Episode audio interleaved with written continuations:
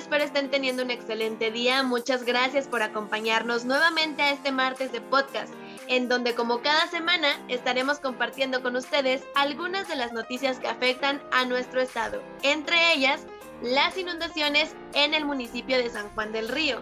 Además, ¿qué probabilidades tiene el nuevo Parque de las Garzas de inundarse? Claramente seguimos dando continuidad al tema del partido Vox y su relación con Guadalupe Murguía y algunos sucesos del 11 de septiembre. Mi nombre es Úrsula Sánchez y al lado de mi compañera Nitzia Pichardo, arranquemos con las noticias. Muchas gracias, Úrsula. Y como bien dijiste, vamos a comenzar con las noticias. ¿Y por qué no nos platicas, Úrsula, cómo te fue con las lluvias? Porque como bien se reportó en San Juan del Río, pues ahí se sufrieron bastantes afectaciones por inundación. Así es, Litzia. Mira, afortunadamente en la zona que vivo no hubo este tipo de afectaciones, ya que se puede decir que formó parte de la zona oriente, pero todavía un poquito más arriba. Eh, si bien llovió bastante, no hubo algún tipo de reporte de daños, pero lamentablemente este no fue el caso para otras partes del municipio de San Juan del Río, ya que se realizó una alerta por parte del municipio a 19 colonias, principalmente a las que se encuentran cerca de las orillas del río y a otras cercanas al paso de agua para que tuvieran sus precauciones respecto a estas precipitaciones. Qué bueno que te encuentras bien, así como en la zona donde vives. Esperemos que las demás colonias se encuentren bien, porque como se ha platicado, estuvieron fuertes las lluvias. De hecho, tengo entendido que existe un parque nuevo en la zona oriente. que nos puedes publicar? ¿Qué nos, qué nos puedes platicar sobre esto, Úrsula? Eh, efectivamente, existe esta nueva obra por parte del gobierno municipal de San Juan del Río, que es el Parque de las Garzas. Este está construido en la zona oriente, pero antes de platicar sobre el parque, quiero poner un poco en contexto sobre las afectaciones históricas que ha sufrido la zona oriente a causa de las inundaciones y sobre todo por el porqué de la preocupación de los habitantes de esta zona sobre la construcción de este parque. Y es que mira, la zona oriente ha sufrido daños, eh, ya que sigue el camino del agua de un bordo, que es el de Benito Juárez. Este bordo es el encargado de contener todo el flujo pluvial de las zonas más altas del municipio. En el año 2010, el bordo Benito Juárez fue superado por el agua. La presencia de grietas en uno de sus costados provocó que se fracturara. Esto agravó las inundaciones en la zona, situación que afectó lugares como lo que era anteriormente el Hospital General. Hoy en día ya no se encuentra en ese lugar, está un algo que conocemos como Vive Oriente, que es un establecimiento donde puedes realizar trámites, está el registro civil, puedes pagar agua, etcétera. Continuando con esto, en el 2017, eh, resultado de otro desbordamiento del año 2016, que de igual manera causó nuevas inundaciones, el alcalde Guillermo Vega eh, advirtió eh, un riesgo en el que permanecían cerca de 40 colonias del oriente de la ciudad. Ante estas deficiencias que fueron detectadas en el bordo, se anticipó iniciar ese año trabajos de mantenimiento y de ampliación de infraestructura pluvial. Esto con una inversión de 9 millones de pesos que se uniría a inversiones de obras estatales.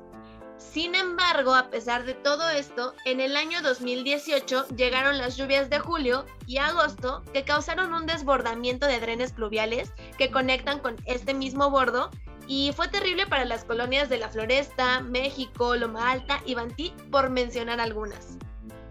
Oye, pero no fue en ese mismo año que Guillermo Vega anunció que el predio de ese bordo sería destinado para realizar, me parece que un parque ecológico y zoológico.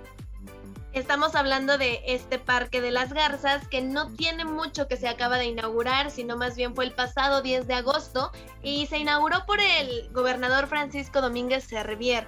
Eh, de hecho, cuando Guillermo Vega hizo el anuncio de esta construcción de este parque, muchas personas, habitantes de la zona y ecologistas presentaron bastantes preocupaciones por la zona en la que iba a ser construido este parque.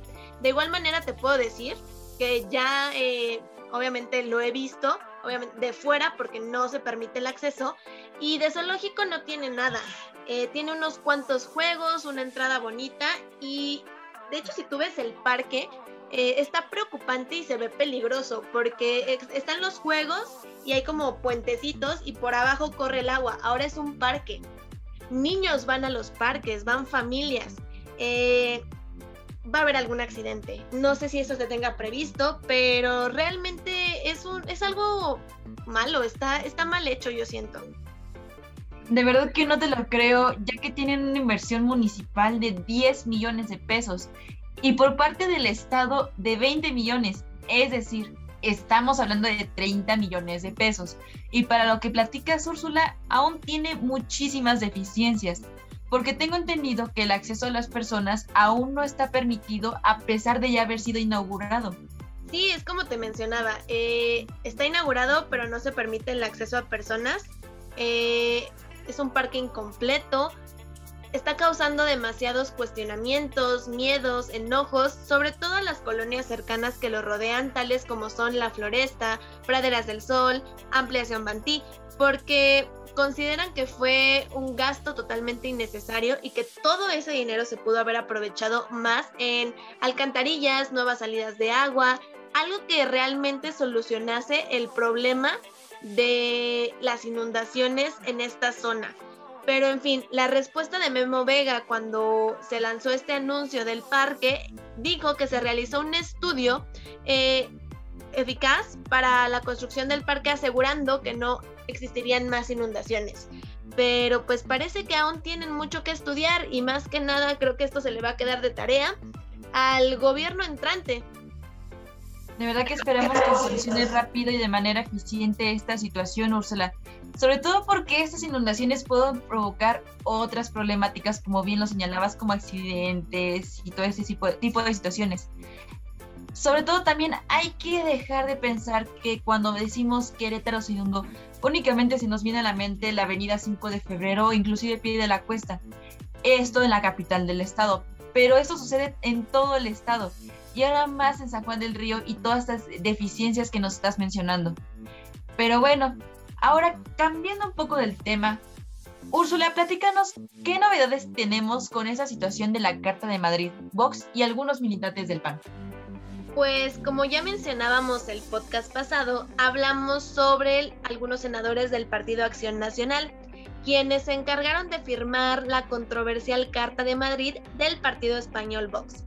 Esta carta se firmó con el fin de frenar el comunismo, sin embargo, la próxima secretaria de gobierno, Guadalupe Murguía Gutiérrez, quien firmó la carta en ese momento, adivina qué. Y esto me imagino que fue a raíz de lo que sucedió la semana pasada.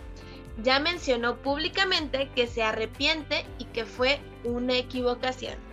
De hecho, era lo que más le convenía para poder seguir manteniéndose con buena reputación y buena imagen cuando ya entre como secretaria de gobierno con el siguiente periodo, con el siguiente gobernador, Mauricio Curi González. Pero qué bueno que lo mencionas, Úrsula, porque el expresidente de la Comisión Estatal de Derechos Humanos, Bernardo Romero Vázquez, mencionó que la diferencia entre hoy y hace 500 años que fui, pues llegó el, pues los españoles a conquistarnos, pues se ha vuelto muy complicada la llegada del partido, por lo que tendríamos que ver cuáles son las verdaderas motivaciones políticas, partidarias y personales. Sin embargo, Úrsula, esta situación en la cual se hacen pactos con partidos extranjeros, al igual que, que extranjeros intervengan en nuestra política, pues es un delito. Además, lo que también se resalta es que en ese documento tienen conceptos como democracia, libertad religiosa y comunismo que deberían repensarse. Pero, ¿por qué se deberían de repensar? Pues bueno, eso es muy sencillo Vox concibe la democracia como libre, como libre mercado, por lo que las personas presuntamente se encontrarían en bienestar. La libertad religiosa es la única o únicamente se concentra en su religión, por lo que impondrían creencias en la vida pública por encima de los derechos humanos. Y te digo que los derechos humanos están así como oye, aquí estamos, por favor, háganos caso, esto no se debe de hacer. Eh, y es un tema de comunismo, es el tema central de la Carta de Madrid, es un pretexto total para reprimir a las personas por sus creencias, su postura política. Y esto no lo digo yo, sino simplemente lo señaló Romero Vázquez. Sin duda la Carta de Madrid ha dado mucho de qué hablar, desde su contenido, sus implicaciones y quienes la firmaron. Pero pasando a un tema más cultural, Úrsula, el pasado 11 de septiembre fue una fecha que año con año ha dado de qué hablar, debido a que es un día para recordar impresionantes acontecimientos. Te platico. El más hablado en este día es lo sucedido tanto en el World Trade Center en Nueva York, el Pentágono que está cerca de Washington y en un campo de, de Pensilvania. Pues, ¿qué sucedió? El pasado sábado se cumplieron 20 años del atentado de los aviones comerciales de American Airlines a, por ejemplo, las Torres Gemelas. Este atentado terrorista no solo afectó la caída de uno de los símbolos más importantes de Nueva York, sino que también cobró muchísimas vidas de quienes se encontraban tanto en los edificios como en sus alrededores, como quienes se encontraban dentro de los aviones secuestrados por yihadistas del Al-Qaeda. Pero ahora remontándonos en América, de Latinoamérica, en Chile, lugar donde hace 48 años las Fuerzas Armadas de este país formaron un golpe de Estado.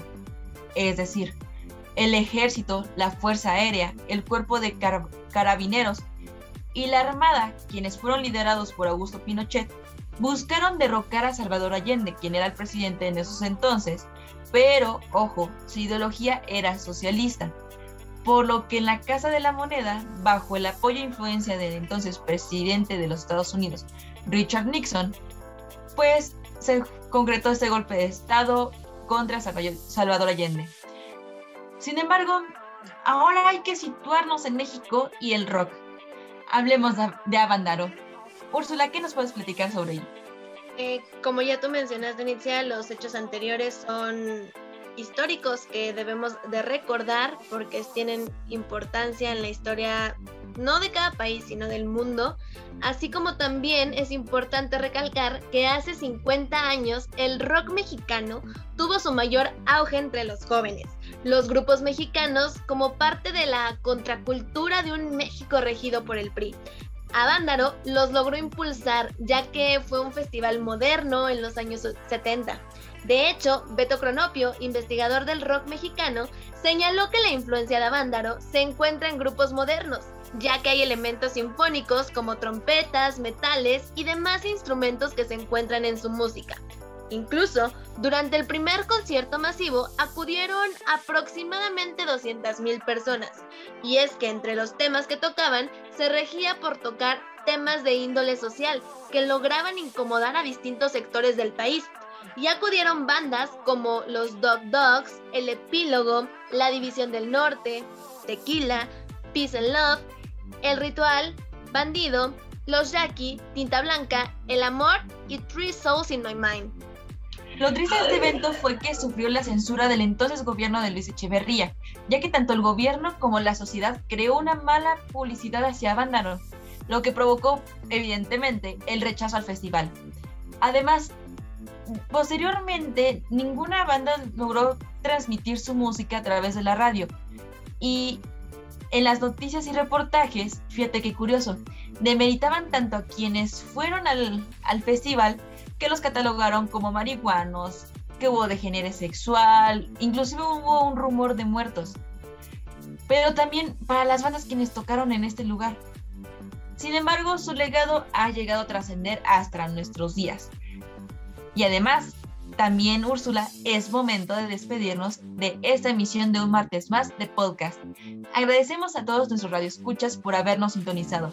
También te agradezco a ti, Úrsula, por estar aquí con nosotros.